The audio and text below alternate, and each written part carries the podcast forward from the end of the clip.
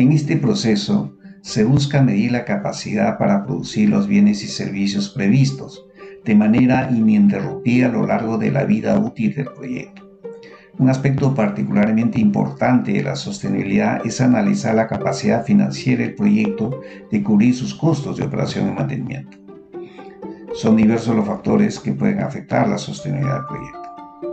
Organización y gestión en la fase de funcionamiento, arreglos institucionales, uso eficiente de los bienes o servicios generados por el proyecto por parte de los usuarios, capacidad de disposición para pagar por los usuarios, conflictos sociales o capacidad para la adecuación o cambios tecnológicos.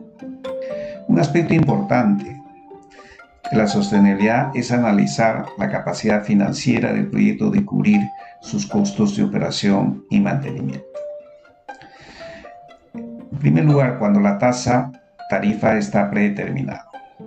En este análisis deberá valorar la posibilidad de que parte de los costos de operación y mantenimiento se financien con transferencias de alguna entidad pública, cuando así se proponga el proyecto. Y segundo, cuando la tasa tarifa no está predeterminada.